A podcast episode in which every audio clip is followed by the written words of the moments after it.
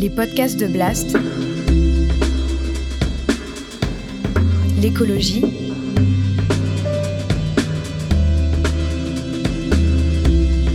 Avec Paloma Moritz.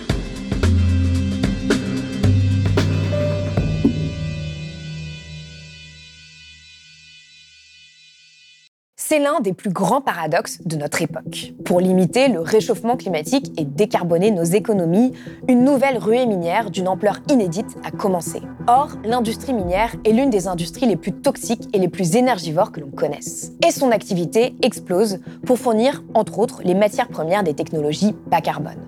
Les batteries, des voitures électriques, les métaux pour les smartphones, les ordinateurs. Et c'est là tout le problème. La plupart des secteurs clés de la transition demandent toujours plus de métaux, à l'image aussi de l'énergie, les éoliennes, les panneaux solaires, le nucléaire. En seulement 20 ans, les volumes de métaux extraits dans le monde ont doublé. Et dans les 20 années à venir, les entreprises minières veulent produire autant de métaux qu'on en a extraits au cours de toute l'histoire de l'humanité. Pour la journaliste Célia Isoar, continuer à faire croire qu'il est possible de supprimer les émissions carbone en électrifiant le système énergétique mondial est un mensonge criminel. Un mensonge criminel car extraire de la matière produit beaucoup plus de déchets que de ressources. Des déchets qui forment des collines ou des vallées de matières toxiques et dangereuses qu'il faudra gérer pendant des siècles. Les mines demandent aussi des quantités colossales d'eau et d'énergie, sans compter leurs impacts sur les écosystèmes et les droits humains. En bref, les mines détruisent bien plus de ressources qu'elles en produisent. Dans son livre La ruée minière au XXIe siècle, Célia Isoar enquête sur les réalités qui se cachent derrière le discours des communicants et des entreprises qui prônent la mine durable, verte et sociale, comme un outil de la transition vers les énergies décarbonées. L'essayiste montre à quel point, en tant que population, nous sommes embarqués dans un projet de transition qui repose entièrement sur l'extractivisme et nous mène dans le mur. Alors comment sortir de cette impasse? Pour Célia Isoar, la seule solution viable aujourd'hui est de revoir nos modes de vie et de réduire nos besoins en énergie. On ne peut miser sur les énergies renouvelables qu'en réduisant drastiquement la production et la consommation. Et cela nécessite des bouleversements majeurs que les élites du capitalisme mondialisé refusent de faire. Alors que signifie concrètement extraire des métaux au XXIe siècle? En quoi la mine verte et responsable est un mirage? Et quel bouleversement majeur faudrait-il opérer aujourd'hui pour sortir de l'extractivisme? Réponse tout de suite dans cet entretien Blast avec Célia Isoar.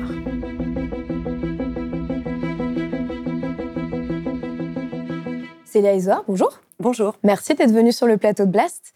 Alors pour vous présenter rapidement, vous êtes euh, journaliste et philosophe, spécialiste des nouvelles technologies, notamment au travers de leurs impacts sociaux et écologiques. Vous êtes l'autrice de Merci de changer de métier, lettres aux humains qui robotisent le monde, co-autrice de La machine et ton seigneur et ton maître. Vous avez retraduit et postfacé 1984 de George Orwell et vous venez de publier La ruée minière au 21e siècle, enquête sur les métaux à l'ère de la transition aux éditions du Seuil dans la collection euh. Ma première question est simple, mais il me semblait important de la poser. Pourquoi avez-vous voulu écrire ce livre? Bah, ça s'inscrit dans la continuité de mon travail sur la dénonciation, en tout cas la, démystification de ce qu'on appelle la société immatérielle depuis les années 80-90. Et donc, moi, j'ai toujours été frappée par le fait que, en fait, le, capitalisme est quand même fondé sur la mine. C'est vraiment une matrice euh, décisive, à la fois historique et évidemment matérielle. Je veux dire, tout ce qui nous entoure euh, vient de l'extraction hein, au sens large hein, du, du mmh. sous-sol que ce soit euh, pétrolier, lié au charbon, à l'énergie, ou que ce soit lié aux métaux. Euh, notre chimie euh, vient du sous-sol. Et le fait que cette dimension-là soit totalement absente de nos imaginaires est choquante et, nous empêche d'y voir clair sur le mode de vie que nous avons, sur ce que, nous détruisons, sur notre rapport au colonialisme. Ça brouille tout, en fait. Alors justement, l'absurdité des politiques énergétiques et climatiques actuelles, elle apparaît euh, évidente quand on lit votre livre. Alors on avait déjà évoqué euh, dans un précédent entretien avec Jean-Baptiste Fressos pourquoi le concept même de transition énergétique est une fausse promesse, mais en quelque sorte vous allez plus loin euh, puisque vous montrez tous les ravages écologiques qui sont causés par l'activité minière. Et c'est une activité qui ne cesse de croître pour fournir entre autres les matières premières des technologies bas carbone, le tout dans le but affiché de limiter le réchauffement climatique. En bref, on nous explique qu'on va sortir des énergies fossiles et résoudre le problème grâce aux métaux. Et vous le dites, c'est l'un des plus grands paradoxes de notre temps. Est-ce que vous pouvez l'expliquer? Bah, un paradoxe immense, c'est quelque chose qui devrait sembler à tout le monde totalement contre-intuitif. C'est-à-dire qu'on va mobiliser l'activité industrielle connue pour être la plus énergivore, la plus destructrice, la plus polluante pour résoudre le problème euh, du réchauffement climatique et de l'effondrement de la biodiversité, sans parler du problème de justice sociale. Donc, euh, normalement, on, devrait ne pas se satisfaire de cette réponse et considérer qu'il y a quelque chose de proprement suicidaire ou alors de criminel mmh. dans cette démarche. Donc moi, j'ai essayé d'analyser tout ça et de comprendre euh, de quoi il retournait et de voir aussi euh, de quel volume on parle quand on parle de décarboner nos économies grâce aux métaux. De quel volume de métaux on parle. Ah, vous écrivez Tout indique qu'on est en train d'enfuir la crise climatique et écologique au fond des mines dans un impensé qui permet de gagner du temps, qui permet de perpétuer le statu quo en fait. Exactement, en jouant sur euh, une économie du visible et de l'invisible. C'est-à-dire que grâce au travail euh, des mouvements écologistes, au travail qui a été fourni, les émissions de carbone sont devenues visibles. Elles sont devenues quelque chose qui est présent dans nos imaginaires. On se représente ce que ça veut dire. Malheureusement, le rapport de force est insuffisant. Mais en ce qui concerne la mine, personne ne se représente rien. On n'a qu'une très très vague idée des processus qui sont en cours et qui sont causés par ça. Souvent, c'est loin. Et donc, finalement, le mouvement de la transition, c'est bien de transposer quelque chose qui est connu et qui est dénoncé, qui est identifié, vers le fond des mines, c'est-à-dire une activité qui est très très peu visible. Et c'est ça que j'appelle ce partage entre le visible et l'invisible. Et alors justement, qu'est-ce que ça signifie concrètement euh, d'extraire des matières premières à notre époque? Alors, euh, je prends des exemples. Euh, je suis partie par exemple à, Rio Tinto, en Andalousie, au sud de l'Espagne, mm. un des lieux privilégiés de la relance minière européenne. Au Maroc, en Guyane, au Suriname, je, raconte de quoi il s'agit et en quoi ce qu'on se représente quand on se représente les mines ne correspond pas à la réalité. Par exemple, une mine, c'est surtout un site minier. Un site minier, ça a une emprise au sol qui est vraiment euh, gigantesque. Une mine, c'est quelque chose d'abord qu'on ne peut pas vraiment appréhender euh, à l'œil nu. On peut marcher pendant des kilomètres et être en train de marcher sur euh, des déchets miniers mm. qu'on ne voit pas, qu'on n'identifie pas comme tels. Donc, la dimension euh, gigantesque, euh, l'emprise qui va bien au-delà de même là où il y a des trous ou là où il y a des usines, c'est-à-dire euh, en fait 50 km à la ronde par les perturbations qui sont engendrées à peu près. Et les procédés d'extraction sont peu connus et ils sont très très impressionnants et on comprend en comprenant à quoi ça correspond à quel point c'est polluant et destructeur parce que par exemple quand on extrait du cuivre on va extraire quelque chose dont la teneur moyenne aujourd'hui et euh, de 0,4 bah, ou 0,5% Donc ça veut dire que 99,6% de ce qu'on va extraire, c'est du déchet. Mm. Et c'est du déchet extrêmement dangereux. Pour partie, on a des stériles, des gros blocs de roche qu'on enlève parce qu'ils permettent pas, ils empêchent l'accès au gisement. Et puis on a les résidus, qui sont les bouts issus du premier traitement. Et je passe du temps pour expliquer. La digue à résidus miniers est un objet qui devrait faire partie de nos imaginaires parce que c'est parmi les ouvrages qui sont les plus vastes qui aient jamais été construits par l'humanité. Il y en a de plus en plus. C'est là où on entrepose les résidus. C'est-à-dire qu'en fait, on utilise des superficies gigantesques pour extraire 0,4%, parfois même 0,02% euh, d'une roche pour en extraire les métaux. Voilà. Et ces traitements, qui sont des traitements à la fois mécaniques, à la fois chimiques, euh, minéralurgie, donc hydrométallurgie, ça, qui sont nombreux, hein, euh, ils demandent énormément d'énergie, énormément de matières, de produits chimiques hein, différents. On a le cyanure, on a la soude, on a euh, des dérivés pétroliers, mais aussi énormément d'eau. Et ça, c'est euh, l'un des principaux problèmes et quelque chose sur lequel je veux insister beaucoup. Mm. Une grande mine de cuivre va utiliser, par exemple, chaque jour, plus de 110 000 mètres cubes d'eau. 110 000 mètres cubes d'eau, euh, c'est complètement fou. Il est documenté aujourd'hui que les trois quarts des sites miniers au monde sont situés sur des zones qui sont menacées de sécheresse. Hmm. Euh, donc, revenons à cette transition, revenons à l'idée que pour décarboner, il faut extraire euh, des quantités phénoménales de métaux. Bah, en réalité, ce qu'on fait là, c'est que on aggrave les conséquences du changement climatique et on crée des conflits qui ont déjà commencé, qui sont des conflits extrêmement brutaux pour l'accès à l'eau, tout simplement. Alors, on va revenir euh, à toutes ces questions, euh, mais je voudrais, commencer par revenir au début de votre livre où vous évoquez aussi euh, les problématiques qui sont liées au passé minier, parce que là on parle du présent, on va parler du futur aussi, mais il y a aussi toutes les conséquences en fait de l'exploitation minière du passé on, auxquelles on doit faire face aujourd'hui. Et vous prenez comme exemple ce qui s'est passé dans la ville minière de Butte, dans le Montana. Donc en 2016, il y a littéralement plus des oies sauvages sur la ville, donc il y a près de 4000 cadavres qui ont été retrouvés. ces oies, elles avaient bu dans un lac euh, contaminé par une mine de cuivre à ciel ouvert. Et vous écrivez L'eau n'est pas de l'eau, c'est une mer d'acide pleine de cadmium et d'arsenic. Euh, la zone est aujourd'hui une des plus polluées des États-Unis. Les enfants euh, en bas âge y ont six fois plus de cancer du cerveau et du système nerveux que dans le reste du Montana, par exemple. Et c'est à partir de cet exemple que vous écrivez La pollution minière est irréversible et pour nos échelles de temps presque éternelles, il n'est pas possible de décontaminer. Ce que vous démontrez, en fait, c'est que l'activité minière a déclenché des phénomènes qu'on ne sait pas maîtriser et qu'on ne saura probablement pas maîtriser à l'avenir. Exactement. Euh, en français, on appelle ça l'après-mine. C'est un jargon un peu technocratique. Mais en fait, à partir des années 90, il y a une prise de conscience relative de ce qu'est-ce que ça veut dire en fait gérer la fin de l'activité minière. C'est pas seulement les emplois disparaissent, c'est en fait on a déclenché des phénomènes qu'on ne sait absolument pas maîtriser. J'ai choisi ce site de Butte dans le Montana, qui est emblématique, mais en fait, il y en a évidemment beaucoup d'autres. J'ai mené une enquête sur euh, les pollutions minières en France. Il y a des dizaines euh, de sites gravement euh, pollués. avec parce que vous le rappelez, entre le 18e et la fin du 19e, il y a plus de 5600 mines qui ont été exploitées en France.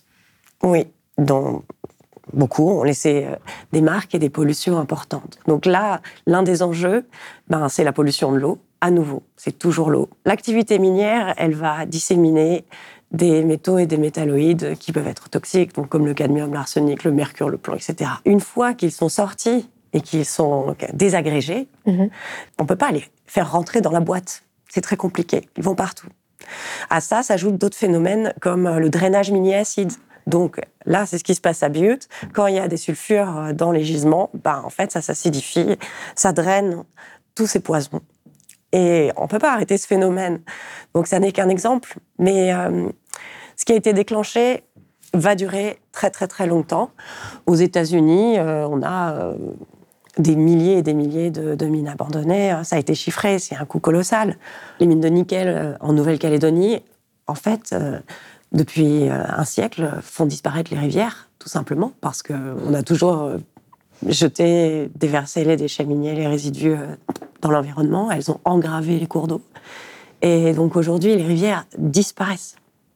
Et justement, vous dites que c'est un peu comme pour la radioactivité, c'est-à-dire que décontaminer, ça, signifie déplacer la, pollution, et il n'existe que deux manières de le faire, la disperser ou la concentrer. Comment est-ce que, euh, justement, on gère la plupart de ces pollutions aujourd'hui? Parce que vous donnez l'exemple euh, en France, par exemple, du fait qu'il y a 40 stations de traitement euh, des eaux minières qui fonctionnent depuis plus d'un siècle et qui sont destinées à rester en service sans limite de temps, par exemple, ce qui, ce qui paraît un peu ahurissant.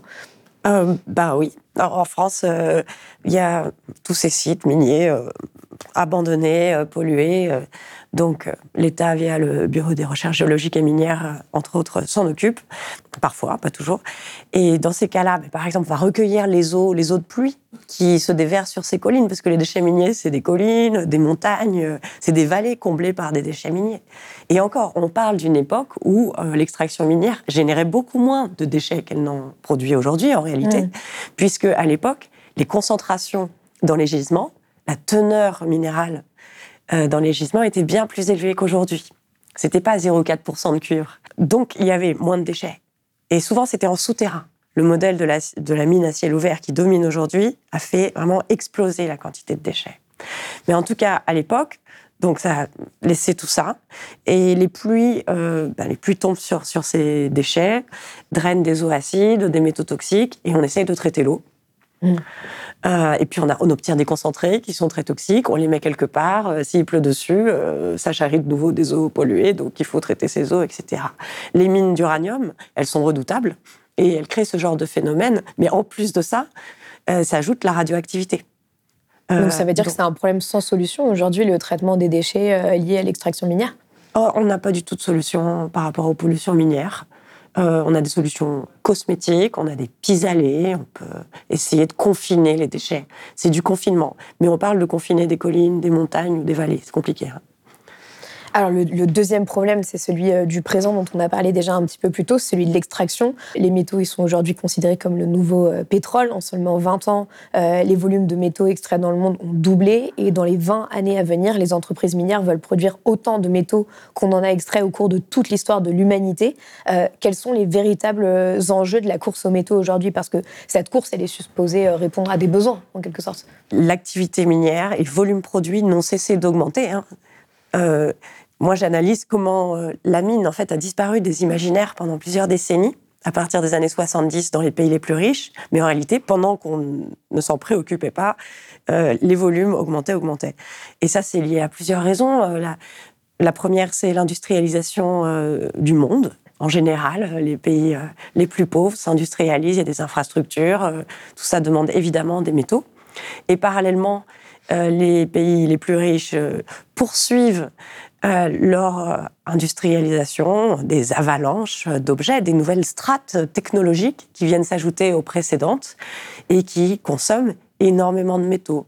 Un exemple, c'est euh, l'informatisation de la société à partir des années 80-90, puis la numérisation, comme on l'appelle aujourd'hui. Tout ça, ça veut dire qu'on va mobiliser toujours plus de métaux.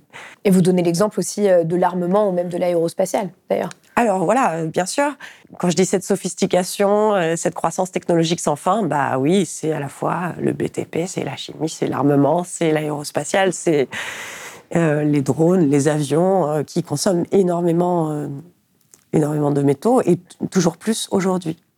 L'hypocrisie dans laquelle on est aujourd'hui, c'est que à partir des accords de Paris et à partir de 2017 précisément, avec une intervention de la Banque mondiale, il a été mis sur le devant de la scène l'idée que extraire des métaux, c'était pour sauver la planète, mm. qu'on en avait besoin pour la transition.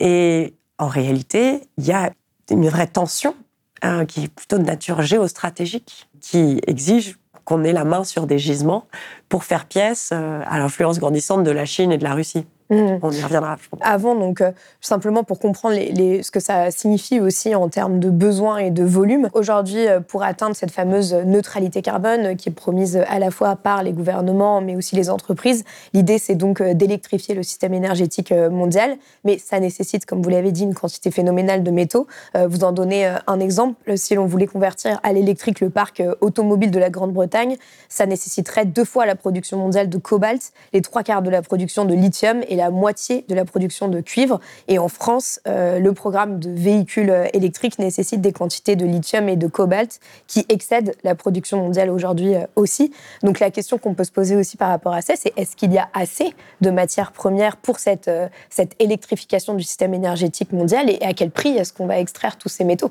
Puisque vous dites que d'une certaine manière, on utilise de plus en plus d'énergie pour en extraire de moins en moins et on va les chercher de plus en plus loin en quelque sorte.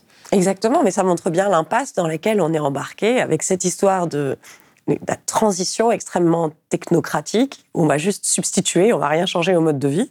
Alors typiquement, là, on, bah, voit bien l'impasse, en fait, euh, pour électrifier le parc automobile d'un seul pays, un tout petit pays euh, comme l'Angleterre, euh, bah, en fait, c'est un an de production mondiale de cobalt. Donc c'est absurde puisque si on commence à vouloir électrifier le parc automobile bah, des États-Unis, de la Russie et de la Chine, enfin, c'est en, train de se produire ben, euh, ça veut dire que c'est des décennies, voire même des siècles de production, hein, selon les matières. Ça a été documenté par, par, plusieurs personnes. Donc, si on s'en remet à ça, finalement, euh, l'idée, c'est quoi? L'idée de la transition, c'est que s'il faut des décennies, alors l'échéance du réchauffement climatique, elle est passée. Ça sert à rien.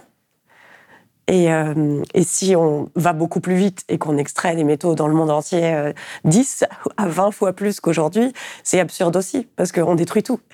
Donc si on détruit tout, on lutte pas contre le réchauffement climatique. D'autant plus que, ça je le montre aussi, il y a vraiment une propagande très très très forte euh, à destination des dirigeants, des populations, pour dire que la mine a complètement changé, que la mine est devenue propre aujourd'hui. Mais par exemple, les mines fonctionnent à l'énergie fossile il ne peut pas en aller autrement massivement pour l'instant.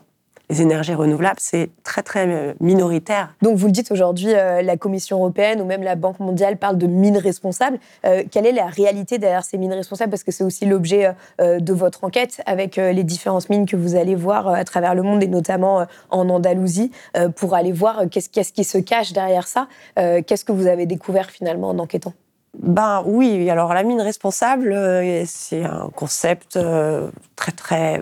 Moi j'appelle ça une chimère. C'est une, chimère bureaucratique. C'est quelque chose qui est rassurant, qui n'existe pas, donc qui part du principe que en mettant des moyens technologiques et des régulations, euh, en régulant politiquement, on peut améliorer et résoudre les problèmes. Mais en fait, c'est pas vrai.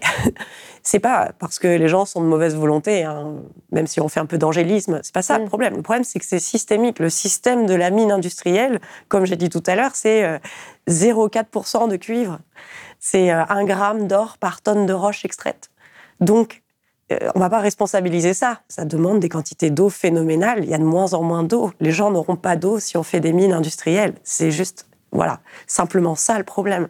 Et si on parle par exemple d'alimenter ces mines aux énergies renouvelables, parce que c'est mmh. principalement ça qui est mis en avant Oui, alors c'est mis en avant de manière euh, extrêmement fallacieuse. Alors moi qui suis une, grande lectrice d'Orwell, euh, je, trouve ça toujours incroyable. On a des, publicités de mines de cuivre dans lesquelles on voit qu'on a un système photovoltaïque pour alimenter la mine de cuivre. et c'est dit comme ça en réalité, quand on y va, ben, on s'aperçoit que, un, la centrale photovoltaïque, elle n'a jamais été construite. Deux, quand elle sera construite, elle servira juste à alimenter euh, le bâtiment de la cantine et les sanitaires. Parce qu'en fait, aujourd'hui, aucune mine ne fonctionne uniquement aux énergies renouvelables. Ça n'existe pas. Pour faire accepter euh, cette explosion de l'activité minière, en fait, euh, on crée des chimères, des pure propagande. Par ailleurs, il y a une autre dimension. C'est que, en fait, le secteur minier euh, à des standards qui sont tellement bas. Euh, c'est-à-dire qu'ils maltraitent tellement euh, l'environnement, qui, pour partie, déversent des milliers de tonnes de déchets toxiques par an dans l'environnement. Du coup, à partir du moment où on va chercher à améliorer un tant soit peu des choses aussi graves que l'assassinat de, de, personnes qui défendent l'environnement, que la déforestation en milieu tropical, que les pénuries d'eau au robinet que causent les mines aujourd'hui, bah, à partir du moment où on essaye d'améliorer ça, on devient une mine responsable. Ça ne veut pas dire mm. que le problème est réglé. Les problèmes sont de plus en plus gros, en fait. L'exemple que vous allez voir justement en Andalousie de la mine à ciel ouvert de cuivre de Rio Tinto vous montrer que, par exemple, les panneaux photovoltaïques, ils vont euh, couvrir qu'un quart des besoins de la mine et qu'à terme, ils n'arriveront pas forcément à couvrir euh, beaucoup plus. Euh, pour, pour, prendre un petit peu de recul, qu'est-ce qui vous a finalement le plus frappé en menant cette enquête et en écrivant ce livre?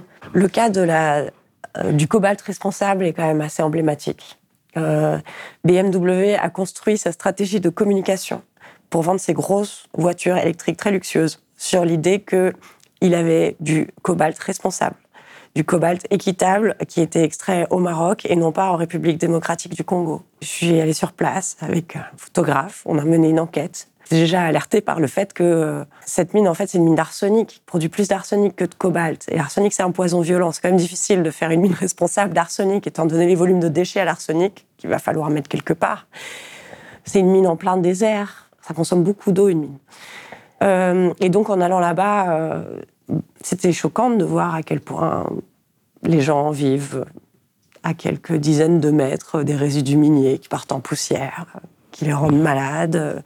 Les mineurs ont sur la peau juste euh, les, traces de l'intoxication euh, très directes, euh, en sous-traitance, la loi n'est même pas respectée. Et donc, ça, c'est censé être une mine responsable de cobalt, donc au Maroc, hein, exploitée par la Managem, entreprise minière appartenant à la famille royale. C'est choquant de réaliser qu'en fait, BMW ou Renault d'ailleurs, qui va devenir client de cette mine. en 2025. 2025, ne sont pas allés faire un audit sur place. Ils ne sont pas allés vérifier ce que disaient les rapports de cette entreprise minière, alors même qu'ils construisent leur stratégie de vente sur l'idée que ce sont des métaux responsables. Ça, c'est particulièrement choquant. Mais ça montre à quel point euh, la communication crée des réalités complètement parallèles.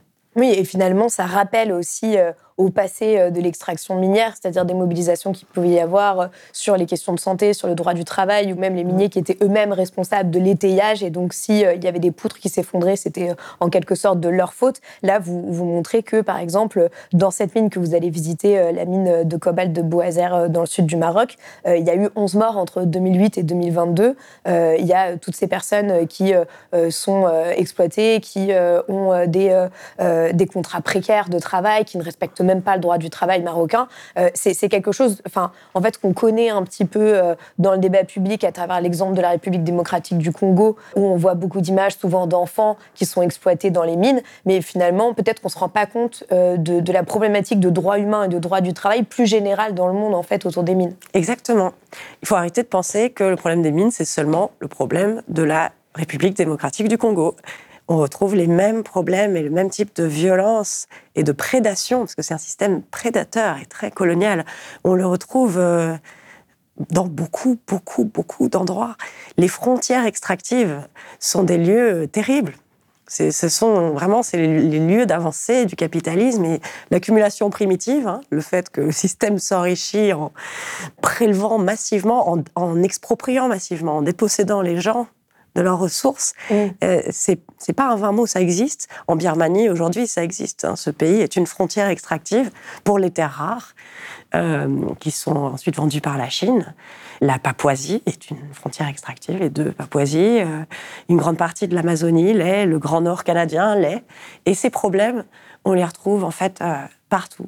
Là, je vous parle du cobalt marocain, c'est un exemple très pur parce que cette mine a été ouverte dans les années 30 sous l'occupation française. Donc c'est une mine mm. coloniale dont le cobalt servait à faire euh, les alliages pour les avions de chasse, les choses militaires, et puis qui devient ensuite l'entreprise minière du, roi du Maroc. Mais l'exploitation continue, et elle continue parce que pour la managère va fournir les batteries électriques de la transition, soi-disant, qui en fait, manifestement, on voit bien à travers cet exemple, ne fait qu'augmenter notre euh, dette écologique à l'égard des pays du Sud. Et vous le dites aussi, euh, ce que dévorent les mines industrielles à grande vitesse, ce sont désormais moins des masses de travailleurs que les conditions de subsistance des humains et non humains, l'eau, la terre, la faune et la flore. Est-ce qu'on est capable aujourd'hui de mesurer l'étendue des dégâts provoqués euh, par les mines, même les mines actuelles, et qu'est-ce qu'on peut imaginer à l'avenir? Ce qui est intéressant dans cette histoire de mines, c'est pour ça que j'ai mené cette enquête, c'est que on connaît vraiment pas grand-chose. Par exemple, on ne sait pas combien de mines il y a sur la planète.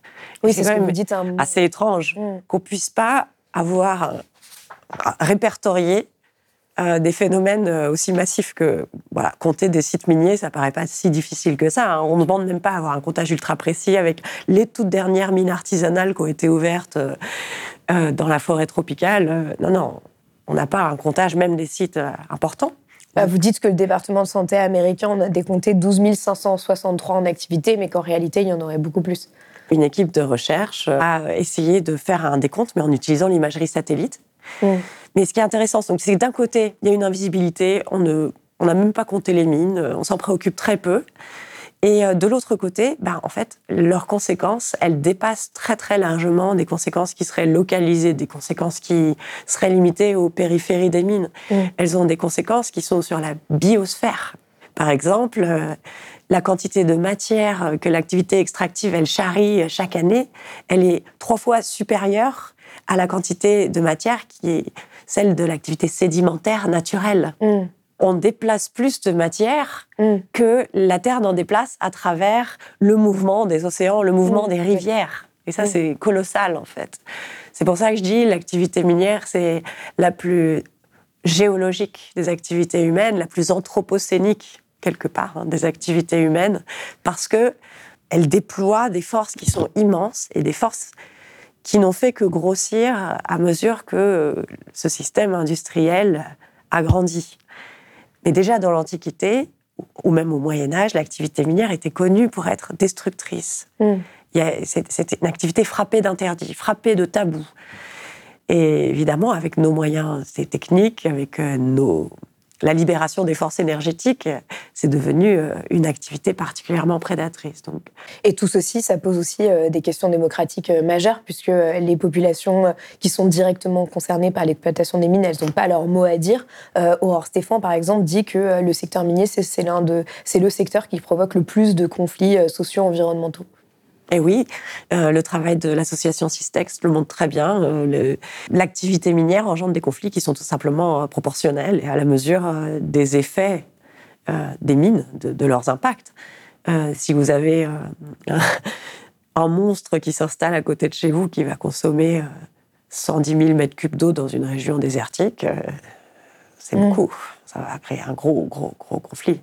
Si vous avez des monstres qui font fondre les glaciers du Chili, de la cordillère des Andes, donc c'est-à-dire qui font fondre les châteaux d'eau de l'Amérique du Sud, qui provoque des destructions à une échelle continentale, vous avez forcément des, conflits euh, très âpres. Les gisements qui sont restés, les gisements miniers les plus riches, ils sont situés dans les zones euh, les plus préservées de la, de la biosphère, parce que euh, ce sont des zones où on n'est pas encore allé faire des mines.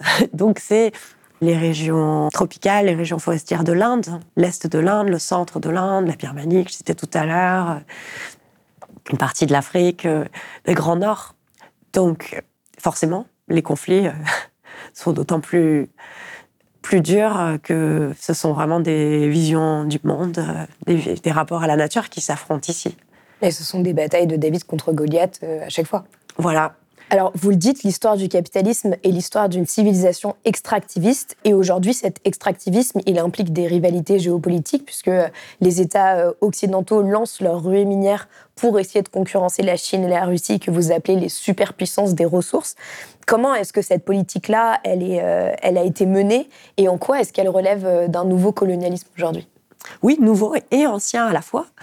Euh, c'est-à-dire, oui, la mine et l'activité, la conquête, la mine et le colonialisme sont vraiment intrinsèquement liés depuis, depuis la Grèce antique, depuis Rome, hein qui a conquis l'Angleterre, par exemple, pour ses mines d'étain. Mm. Beaucoup d'exemples comme ça.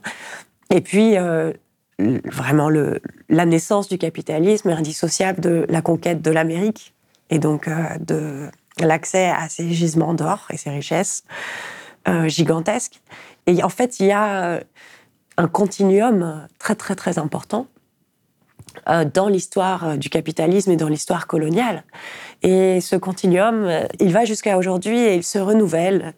Donc c'est à la fois du nouveau et de l'ancien, puisque finalement, si on n'a pas entendu parler des mines pendant si longtemps, à partir des années 70, si cette idée-là de l'activité minière, qui est pourtant essentielle, qui est dans tout ce, qu'on, tout ce qui est autour de nous, tous nos objets, euh, si elle a disparu de, l'imaginaire, c'est parce qu'en fait, euh, à cette époque-là, s'est construit euh, le néolibéralisme.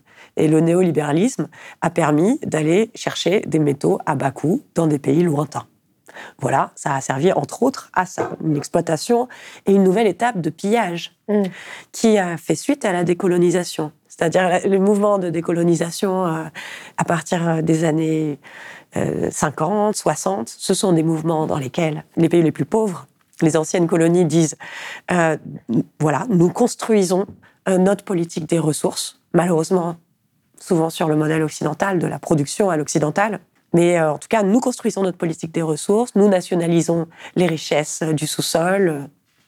Et en fait, le néolibéralisme a permis de détruire ça, c'est-à-dire de liquider ces acquis qui étaient à la fois des acquis en termes de, nationalisme, mais des acquis euh, sociaux, hein, évidents, puisque nationaliser les mines, ça allait de pair avec euh, des coopératives de mineurs, ça allait de pair avec une démocratisation du travail dans bien des endroits. Et puis, euh, bah, à partir des années 70, le premier exemple, c'est vraiment le Chili en 73, le coup d'État qui est orchestré en partie par les États-Unis, l'accès au cuivre du Chili, très très clairement, pour profiter aux entreprises américaines. Il y a bien d'autres exemples comme ça, puisque euh, le pillage du néolibéralisme, c'est un pillage minier en grande partie, pétrolier, minier, très extractiviste.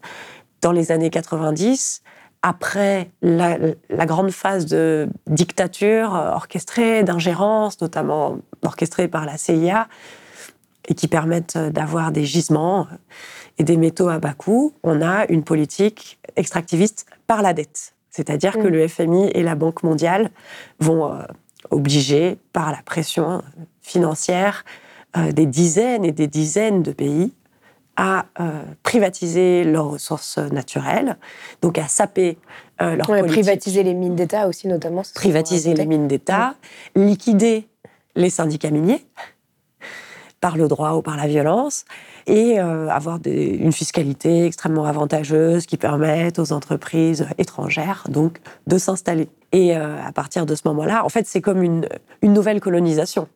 Et tout ça, ça se passe à la fois dans des pays d'Amérique du Sud et aussi des pays africains. Des pays africains, des pays du Pacifique. Mm. Euh, l'exemple de la, de la Papouasie, la fameuse mine de Grasberg, c'est la plus grande mine d'or et de cuivre au monde, la mine de Grasberg, et elle est exploitée par une compagnie états-unienne, Freeport son exploitation est euh, indissociable d'un geste complètement colonial. Et vous parlez aussi justement euh, du fait que la Commission européenne euh, répète aussi un peu ça avec en 2008 l'initiative pour les matières premières. Et aujourd'hui, on a quand même un peu tout un élan à la fois de loi mais aussi de communication pour dire finalement il faut qu'il y ait des mines en Europe pour des enjeux stratégiques, pour assurer finalement le fait que nous soyons indépendants énergétiquement sur ces ressources-là. Voilà. Alors, nouvelle étape, c'est euh, clairement début des années 2000, 2010. Euh, il y a une tension qui s'installe sur ces ressources minières. Euh, les pays occidentaux, les États-Unis, l'Europe se rendent compte que la Chine et la Russie ont créé des monopoles, des, monopoles très très importants sur les métaux, par exemple la Chine sur les terres rares et bien d'autres substances, la Russie sur les platinoïdes. et ben, il y a euh, une sorte de panique euh, par rapport à la possibilité pour les entreprises occidentales, par exemple les entreprises de très haute technologie, euh, les entreprises de l'informatique, de pouvoir continuer à produire, à, avoir les métaux. Et à ce moment-là, il y a une première étape de tentative de relance minière. L'Europe dit par exemple, il nous faut une politique minière qui passe à la fois par ben, ouvrir des mines en Europe pour avoir l'assurance d'avoir euh, au moins un minimum, ne serait-ce que pour l'industrie de guerre, et aussi, ben, en fait, euh, nouer des partenariats commerciaux, donc qui sont bien souvent asymétriques, euh, pour, pour avoir accès au gisement. Et moi, ce que j'étudie, c'est l'hypocrisie avec laquelle, finalement, cette bah, redécouverte, en fait, qu'il faut une géostratégie minière très cynique, elle devient par un coup de baguette magique, à partir de 2017, euh, il nous faut des métaux pour la transition. Et vous parlez notamment du début d'un documentaire qui est financé par des entreprises euh, euh, minières et par l'Union européenne, où on voit le patron d'une entreprise suédoise qui dit aujourd'hui les Européens veulent tous des Tesla, mais ils ne veulent pas de mines en Europe, c'est extrêmement hypocrite, etc. Enfin, ça va jusque-là, en fait. Ah oui, alors cette propagande, elle fonctionne par la culpabilisation. C'est une, une, propagande intéressante parce qu'elle elle, s'appuie vraiment sur euh, nos valeurs de justice sociale. Et elle dit, euh, pour produire euh, tout ce que vous avez sur vous et tout ce qui est dans votre téléphone, il va falloir que vous acceptiez qu'il y ait des mines un peu partout, près de chez vous. donc il ne va pas falloir protester, d'autant plus que c'est pour sauver la planète. En réalité, cet argument, il a quelque chose de très très insupportable parce que notre système est tellement peu viable qu'en fait, euh, nous, on a besoin pour euh, ce système de vie, pour Airbus, pour euh, Thales, ces boîtes, de quantités de métaux qui sont absolument colossales. Et s'il y a ce, ce boom minier en Europe que prévoit la Commission européenne, hein, qui a été vraiment acté par la dernière loi sur les matières premières, qui vient d'être votée, dans le meilleur des cas, si la loi est respectée, ce sera 10% des métaux utilisés en Europe qui proviendront de mines européennes. C'est-à-dire que l'objectif, c'est 10%. C'est très, très, très, très peu. parce que la consommation est tellement énorme qu'avec des mines en Europe, on ne pourrait pas euh, subvenir à tous, les, à tous les besoins et la demande. Donc on imagine, on fait des mines partout en Europe, et en plus, ça n'est que 10%. Ça veut dire quoi? Ça veut dire, ben, ok, donc euh, les terres rares euh, de Birmanie, euh, la République démocratique du Congo avec ses gigantesques mines de cuivre et de cobalt, le reste continue en fait. Il y a quand même le pillage du lithium chilien, même s'il y a une mine de lithium en France ou au Portugal ou en Serbie. Donc, on ne relocalise pas les mines, c'est pas du tout ce qui est en train de se passer. Mm. Faire croire ça, c'est faire croire que euh, l'Union européenne s'est convertie à la décroissance, que la Commission a décidé que euh, désormais euh, on allait vraiment utiliser des métaux pour des usages les plus essentiels. C'est pas du tout ça qui est en train de se passer, quoi.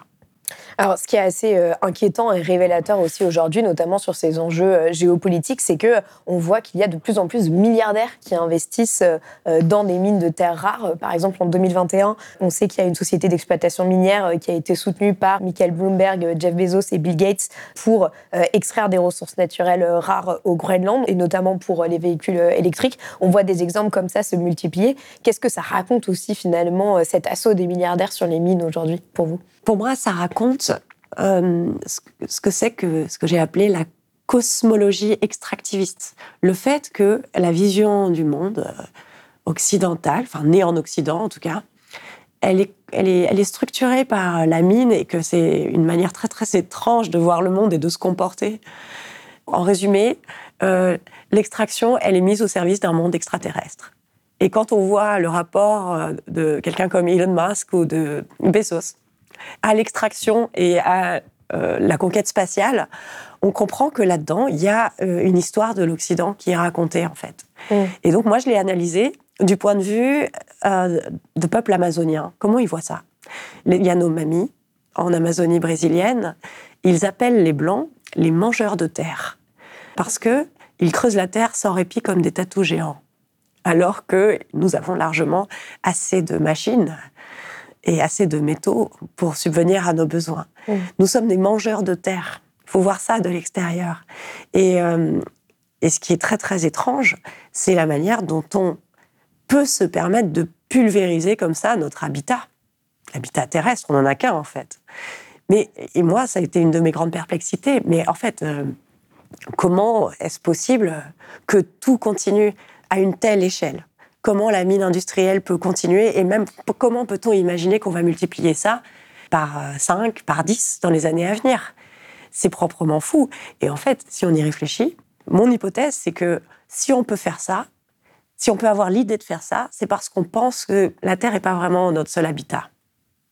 Et donc ces milliardaires américains, c'est exactement leur imaginaire. Dans leur religion, qui, est transhumaniste, euh, qui, il y a une quête extraterrestre il n'y a pas longtemps, moi j'ai entendu qu'Elon Musk voulait faire euh, exploser euh, deux bombes nucléaires sur Mars pour essayer de rétablir une atmosphère. Enfin, on, est là-dedans. Voilà, donc oui, il y a la, démiurgie, la toute-puissance euh, humaine. Et bah, ça renvoie à deux passions hein, fondamentales qui sont celles de notre histoire capitaliste, sont à la fois la, passion de, l'accumulation et la passion de l'artifice, le fait de produire un monde qui va se substituer à celui qui est déjà donné. Mmh. Alors justement, à la fin de votre livre, vous écrivez Notre civilisation a besoin d'un sevrage métallique autant qu'un sevrage énergétique. Continuer à faire croire, comme le fait l'Agence internationale de l'énergie, qu'il est possible de supprimer les émissions carbone en électrifiant le système énergétique mondial est un mensonge criminel. On ne peut miser sur les énergies renouvelables qu'en réduisant drastiquement la production et la consommation. Et cela nécessite des bouleversements majeurs que les élites du capitalisme mondialisé refusent de faire. Alors justement, quels seraient ces bouleversements majeurs aujourd'hui euh, à opérer? Alors déjà, euh, il faut contester et il faut réussir à interrompre les processus en, cours qui sont en train de euh, porter cette fuite en avant. L'un des exemples que je donne souvent, c'est la croissance du numérique et l'intelligence artificielle. Mmh. Bah, typiquement, en fait, l'intelligence artificielle euh, semble éthérée comme ça hein, quand on le dit ça semble abstrait, mais en réalité, ça nécessite beaucoup de mines, c'est une grande activité minière, de la même manière que la 5G, déployer la 5G nécessite énormément de métaux, je documente un peu ça, dans le bouquin. Et euh, la croissance de ces activités est gigantesque. Là, on est en train de passer à un monde euh, dans lequel euh, les recherches utilisant de l'IA, du chat GPT, vont être omniprésentes dans le monde numérique. Ça, c'est catastrophique du point de vue de l'énergie. Mais ça veut dire Est-ce que vous pouvez dire juste en deux mots pourquoi est-ce que l'intelligence artifi- artificielle nécessite une énorme euh, activité minière? Oui, bien sûr. Alors, elle nécessite énormément de stockage de données. Euh, c'est qu'est-ce que c'est l'in- l'intelligence artificielle? C'est une puissance de calcul colossale appliquée à des volumes de données qui sont colossaux. Ça veut dire que ça euh, nécessite euh, d'immenses data centers qu'il faut alimenter en énergie, qu'il faut refroidir. Mm. Pour ça, ça n'est pas acceptable à l'heure du réchauffement climatique. Et donc, qu'est-ce qui se passe? Amazon et Google investissent massivement dans les énergies renouvelables pour alimenter leurs data centers. Mais ça veut dire quoi? Ça veut dire qu'ils mobilisent, qu'ils monopolisent les ressources minières pour le faire. Aujourd'hui, Google a signé des contrats hum, en énergie renouvelable juste pour ses data centers à lui, qui représentent la consommation en électricité d'environ 18 millions de personnes en Afrique. C'est c'est pour ça que la décroissance minérale, ça veut avant tout dire on arrête déjà les usages les plus inutiles socialement, les plus nuisibles. Et par exemple, bah, ChatGPT, je crois que c'est pas un mauvais exemple, même si on a aussi besoin de structures démocratiques pour le penser. Ça, on peut pas juste Mm. le décréter. Mais pareil, je cite aussi l'exemple d'Airbus parce que euh, la production d'Airbus c'est euh, 700 avions par an. 700 avions par an, c'est beaucoup de métaux. Et je- j'en donne le détail.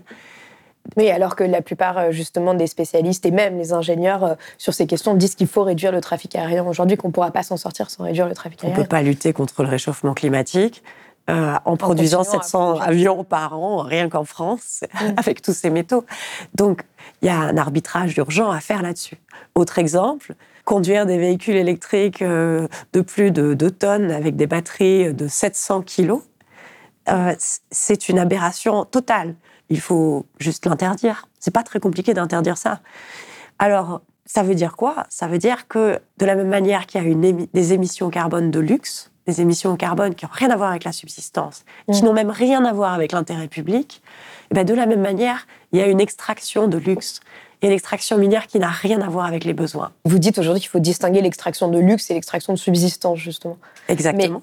Mais d'une certaine manière, parce que vous, vous, vous parliez euh, du défi qui se pose à nous de, euh, de, de, de, de la décroissance numérique, en fait, en quelque sorte. Alors, c'est un peu paradoxal euh, d'évoquer ça dans une interview qui va être postée sur YouTube. Mais, mais qu'est-ce que ça impliquerait concrètement? Est-ce que ça veut dire qu'il faut, d'une certaine manière, qu'on s'arrête là? Euh, en termes de développement euh, et qu'on arrête d'avoir des smartphones et qu'on arrête euh, d'avoir autant d'usages numériques, d'avoir des QR codes partout, etc. Ou est-ce que ça veut dire qu'il faut quand même revenir un tout petit peu en arrière parce que déjà, là où on en est, c'est beaucoup trop énergivore? C'est pas un problème uniquement minier. Mais si on le prend avec ce prisme-là, le prisme des métaux, euh, effectivement, il y a quelque chose qui n'est pas tenable. Dans un smartphone, il y a une cinquantaine de métaux. En fait, dans l'histoire de l'humanité, les humains n'ont jamais eu dans leur poche euh, un objet contenant autant de métaux. Mm. Et dans des proportions aussi infimes à chaque fois. Donc un usage vraiment très, très dispersif des métaux.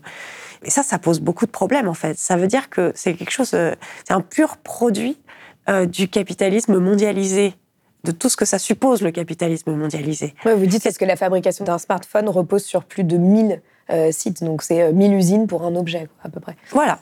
Ça, c'est les chiffres qui sont donnés par Fairphone.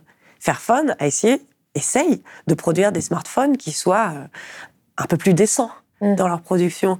Mais le travail qui est fait par cette entreprise montre bien qu'en réalité, il y a quelque chose d'intrinsèquement euh, injuste, intrinsèquement violent dans cet objet. Euh, donc il faut remettre ça en cause, comme beaucoup d'autres euh, choses euh, qui font partie de notre, notre société aujourd'hui. Ouais. Vous écrivez donc par rapport au smartphone, puisque cet objet n'existait pas il y a 20 ans, il devrait être possible de vivre sans, mais c'est un choix qui ne peut être porté que collectivement. Euh, donc justement, par, par où commencer en quelque sorte? Par quoi est-ce que tous ces bouleversements majeurs dont vous parlez, euh, y passeraient aujourd'hui? De toute façon, ces bouleversements, ils ne peuvent être que collectifs. Euh, bon, moi, effectivement, j'ai pas de smartphone, je m'en sors, mais je mesure bien à quel point euh, la plupart des gens n'ont pas beaucoup de marge de manœuvre euh, dans ce domaine. Donc, collectivement, les parents, par exemple, de tous les milieux, dans tous les quartiers, ont bien intérêt à se mettre ensemble pour réfléchir à ce que c'est que le numérique aujourd'hui et à, quel point bah, ça empêche, en fait, en grande partie d'éduquer les enfants, ça, c'est une question écologique euh, urgente, mais c'est aussi une question sociale urgente. Euh, il nous faut bah, globalement reprendre un peu du pouvoir sur nos vies et réussir nous-mêmes à arbitrer nos besoins. Il faudrait pouvoir imaginer euh, des instances qui soient, je sais pas, qui ressemblent peu ou prou à la, à la Convention citoyenne pour le climat, oui, dans laquelle il y avait eu 150 euh, citoyens tirés au sort euh, qui ont proposé 149 propositions pour réduire nos émissions de gaz à effet de serre. Et il n'y en a que 12% qui ont été reprises telles quelles, donc euh, largement détricotées. Voilà, donc une instance qui avait été créée de manière très opportuniste par le président pour déminer le mouvement des Gilets jaunes. Mais en réalité, qui a très très bien fonctionné en tant que telle, si elle avait eu un véritable Oui, qui a eu pouvoir. des propositions plus ambitieuses que tous les gouvernements réunis depuis des années. Exactement. Ouais. Donc, euh, ce, ce, genre de, de, de choses, il, il faut s'en inspirer et il faut s'en inspirer pour euh, aussi pour la décroissance minérale. Il faut arrêter de se focaliser en fait uniquement sur les émissions carbone. C'est un piège. C'est un piège puisque là, aujourd'hui, le but euh, de l'économie et le, de, des dirigeants de l'économie et des États dominants, c'est clairement de contourner le réchauffement climatique pour continuer la croissance. Et la transition, elle sert à ça. Elle sert à continuer la croissance en prétendant que le problème du, réchauffement a été résolu. Il ne faut pas qu'on se laisse berner, puisqu'on voit bien qu'il y a tellement d'autres enjeux et que les inégalités, aujourd'hui, ben, évidemment, c'est le premier de tous ces enjeux, mais l'intoxication du monde, c'en est un aussi, et il est majeur.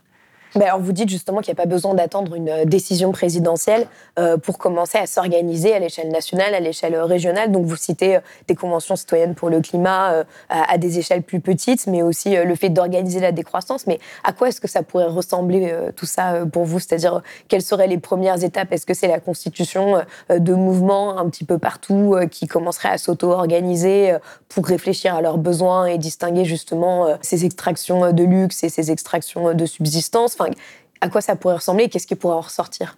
C'est compliqué parce que euh, ces questions-là, elles portent sur euh, la vie des populations dans les territoires, euh, mais elles sont difficiles à penser hors, hors de l'État. Et en même temps, l'État empêche de les penser et l'État empêche de manière très active de s'en saisir, de s'en emparer. Mm. Et Aujourd'hui, la transition, ça sert à ce que rien ne change. Ça sert vraiment à ce qu'on ne demande pas de compte euh, aux États et aux grandes entreprises avant 2040, avant que le, comptage pour le pari du, du, zéro carbone soit épuisé. Euh, or, on voit bien, à travers les politiques qui sont menées, que ça ne va pas du tout marcher et que c'est très très grave. Et donc quoi? Donc, euh, ça veut dire qu'il faut s'emparer de tout ça localement. Et évidemment, ça passe par euh, s'emparer à la fois des, des échelles démocratiques, communales, euh, ça passe par l'activité syndicale. Enfin, il y a plein d'endroits dans la société où on peut faire ça.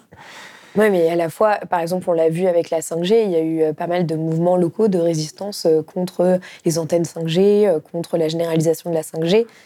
Et il y a un peu un rouleau compresseur qui est passé. Et puis finalement, la 5G est quand même maintenant commencé à être installée un peu partout euh, en France. Évidemment, pas encore partout, mais en tout cas, elle se généralise et, euh, ce, sera, sûrement fait dans quelques années. En effet. Et, et ce qu'on voit là-dedans, c'est que clairement, la voie pourtant très simple qui consistait à dire la 5G est incompatible avec l'accord de Paris, ce qui est absolument le cas, euh, n'a pas du tout suffi à déminer son déploiement. Euh, donc euh, oui, effectivement, le rapport de force euh, est vraiment très très compliqué. Mais ce qu'on ce qu'on peut noter quand même, c'est que les grandes entreprises, les grandes institutions capitalistes ont toujours un coup d'avance en matière de projet de société. Ça pose problème, quoi. Mmh. Il, faut, il, faut, il faut réussir à pouvoir se projeter pour nous-mêmes et face aux forces adverses, aux personnes qu'on combat ou avec qui on va s'allier de manière précaire euh, à un moment donné, il faut être capable euh, de faire des propositions. Mmh. Et donc, il faut pouvoir faire des, des, propositions claires pour la décroissance minérale.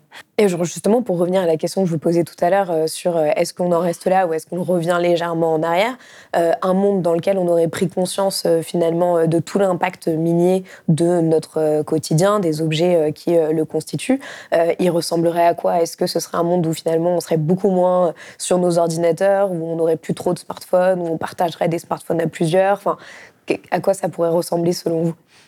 Dans l'idéal. Moi, je veux pas refaire le monde toute seule. il faut réussir à penser les choses euh, variables selon les lieux et selon les communautés, selon leur histoire.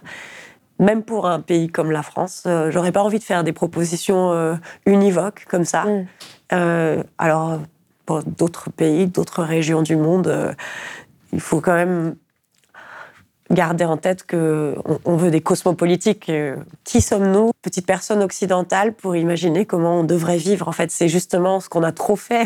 Mm. c'est ce c'est l'erreur qui n'a cessé d'être commise.